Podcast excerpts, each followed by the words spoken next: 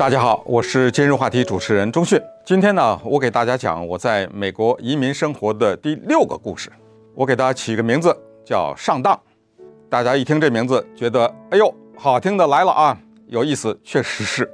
那我们也知道，这人呢，一种是骗子，一种是傻子，不是这么说吗？所以上当呢，他肯定不是什么很光彩的事情。而且啊，上当过了一段时间以后，咱们说多少年以后呢，每次都是当笑话讲的。但是在当时啊，说实话，身处其中呢，你并不觉得很可笑。但是看到自己的傻呢，有的时候也会哑然失笑。那个时候呢，刚到洛杉矶呢，在好莱坞打工。我们也知道，在电影工业里面工作呀，从导演到演员到摄影，都是叫做吃一顿饱一顿。有个片子，哎，大家组成一个摄制组，呼呼啦啦一拍，拍完作鸟兽散，要看你认识谁，那么能不能可能再接到下一个片子。当然，我既不是导演，不是制片，也不是摄影，我叫 PA，就是 Production Assistant。这个是干什么的？我在下一集的故事当中跟大家讲。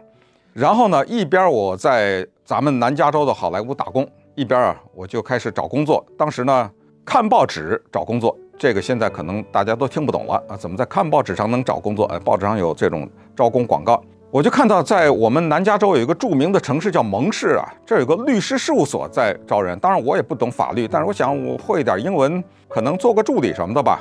哎，写的挺像回事儿啊，说我们这儿招人，呃，什么优厚的报酬什么之类的啊。我 那时候还弄了身西装，那身西装到哪儿去我也不知道了啊。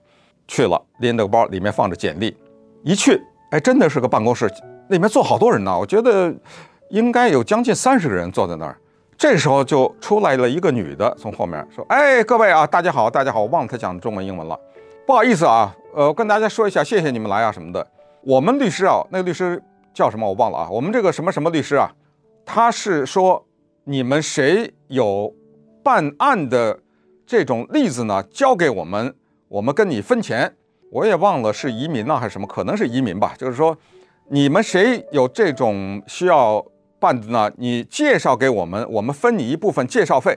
哦，原来他不是招工的。我看当时几乎所有的人站起来就都走了。反正这个就是一个小经历吧。我是为了引出下一个故事。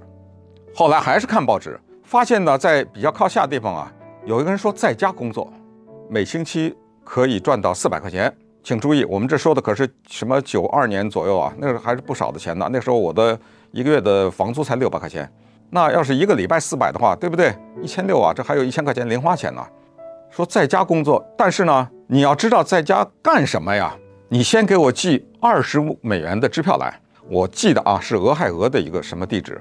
那我想，哎，二十五换每个礼拜四百，这个值啊，在家干活干什么呀？我就寄过去了。我知道，我现在说的话，可能大家都觉得。也不告诉你干什么啊，就让你寄钱过去，傻瓜啊你！可是那个时候没有什么网络啊，没有什么这种信息的哈。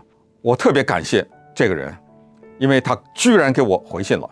我二十五块钱的一张支票啊寄过去了，一打开很高兴啊，开始赚钱了。结果呢，花花绿绿的啊，一张绿的，一张红的，好像还有一张黄的，三张纸。这三张纸是什么呢？你别笑啊，就是他登在报上那个广告。我特别感谢这个有良心的骗子。他说：“你想赚钱吗？在家，你就学我登广告，让别人寄给你，然后你就把这些东西寄给别人。就是没有在家工作，就是你在花点小钱在报上登个广告，说想不想在家工作，寄给我二十五块钱。我不知道这哥们儿收了多少钱啊，但是他是在一个华人的媒体上做的广告，很狡猾哟。他找这种少数族裔，也可能他就是华人，我就不知道了啊。我也不知道他收了多少钱，在家工作就是骗人。”就是登广告，然后收二十五、二十五，而且他这个价钱设得特别巧妙，二十五，他要说一百，可能也没人给他了，你就觉得挺合理的，这又是这么一回事儿哈。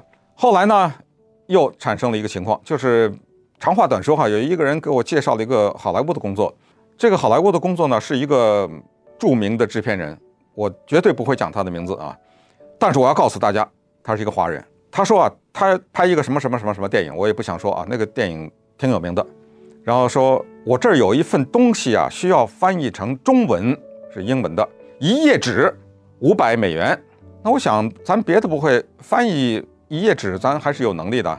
那个时候也没有什么电子邮件什么，就一个传真啊，后来弄过来，我想这没什么可说的，就是赚吧，五百块钱吧，就给他翻译了，然后又传真传回去。从此以后，就再也没有消息了。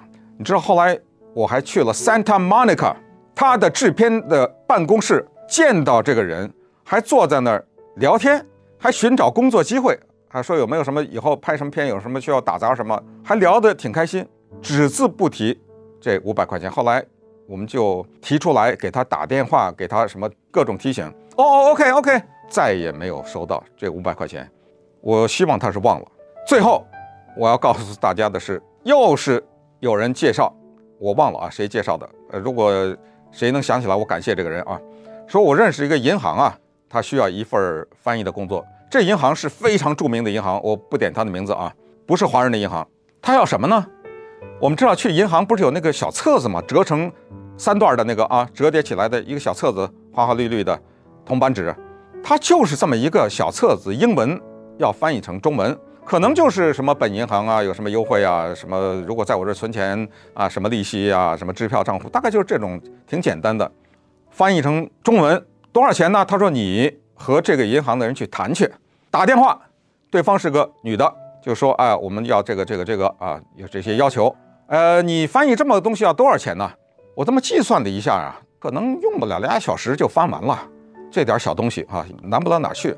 我就呵呵鼓足了勇气，捏着一把汗，说了一句：“我说三三百块钱可以吗？”你知道对方长时间没有讲话，我正要说那就一百五吧，你知道吗？我正要降价的时候，他突然说：“Wow, that's so cheap！给我们这么大一个银行翻译这么重要一个文宣，你才要三百块？他这都是他没说的啊，就是他自言外之意。”哥们儿，我这准备了六千块钱的翻译费啊，这他没说啊，这我的后来我填空的啊。你是谁呀？没见过啊，三百块钱，可是我已经说出去了，我收不回来了。我说是三百块钱，OK，咱就把这活儿给完了。当然，最后这个咱们不是上当了啊，就是一个小小的教训，也算是当半个笑话吧，讲给大家听。哎，就是这种鸡毛蒜皮的小事儿呢，讲一讲，无非是想逗出您的故事啊。到了这会儿啊。相信您也知道，我们在收集故事，您也知道具体的操作了，对不对？像我们这样对着镜头录下来，然后呢发到 my story at m r b i dot net，谢谢。